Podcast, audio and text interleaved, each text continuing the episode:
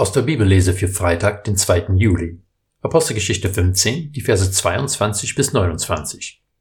Da beschlossen die Apostel und die Ältesten zusammen mit der ganzen Gemeinde, Männer aus ihrer Mitte auszuwählen und sie zusammen mit Paulus und Barnabas nach Antiochia zu senden, nämlich Judas, genannt Barsabas, und Silas, führende Männer unter den Brüdern. Sie gaben ihnen folgendes Schreiben mit.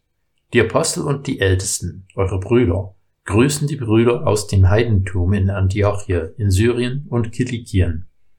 Wir haben gehört, dass einige von uns, denen wir keinen Auftrag erteilt haben, euch mit ihren Reden beunruhigt und eure Gemüter erregt haben. Deshalb haben wir einmütig beschlossen, Männer auszuwählen und zusammen mit unseren geliebten Brüdern Barnabas und Paulus zu euch zu schicken, die beide für den Namen Jesu Christi, unseres Herrn, ihr Leben eingesetzt haben. Wir haben Judas und Silas abgesandt, die euch das Gleiche auch mündlich mitteilen sollen. Denn der Heilige Geist und wir haben beschlossen, euch keine weitere Last aufzuerlegen als diese notwendigen Dinge. Götzenopferfleisch, Blut, Ersticktes und Unzucht zu meiden. Wenn ihr euch davor hütet, handelt ihr richtig. Lebt wohl. Das Ergebnis des Konzils in Jerusalem war sehr im Sinne von Paulus und Barnabas. Den Heidenchristen sollen keine Bürden auferlegt werden, dass sie das mosaische Gesetz einhalten sollen. Es wurde anerkannt, dass die Errettung durch Jesus kommt und nicht durch menschliches Zutun nachgeholfen werden muss. Durch weitere neutestamentliche Schriften, besonders den Galaterbrief, erfahren wir, dass weder dieses Konzil noch dieser Brief das Ende aller Diskussionen gewesen ist. Viele christusgläubigen Juden, besonders welche die Pharisäer waren, bestanden weiterhin darauf, dass alle Christen auch die jüdischen Vorschriften einhalten sollen.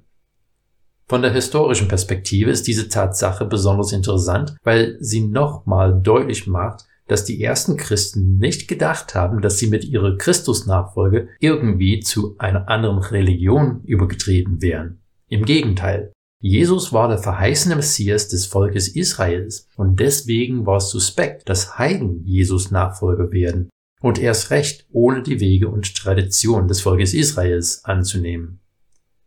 Nach der Lektüre dieses Textes könnte man aber auch fragen, wie es sich mit den Anweisungen in den letzten zwei Versen zu verstehen ist. Denn der Heilige Geist und wir haben beschlossen, euch keine weitere Last aufzuerlegen als diese notwendigen Dinge. Götzenopferfleisch, Blut, Ersticktes und Unzucht zu meiden. Wenn ihr euch davor hütet, handelt ihr richtig lebt wohl. Und warum sind diese notwendigen Dinge? Landen wir nicht doch wieder bei Gesetzen? Eine tiefergehende Erläuterung würde unseren Rahmen hier jetzt sprengen. Aber Paulus spricht diese Fragen in Römer 14 auch an.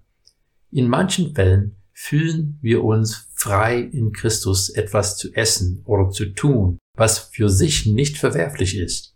Aber es gibt Mitchristen, die ein solches Handeln völlig zuwider ist. Im Römerbrief fordert Paulus allen auf, Rücksicht auf seinen Nächsten zu nehmen.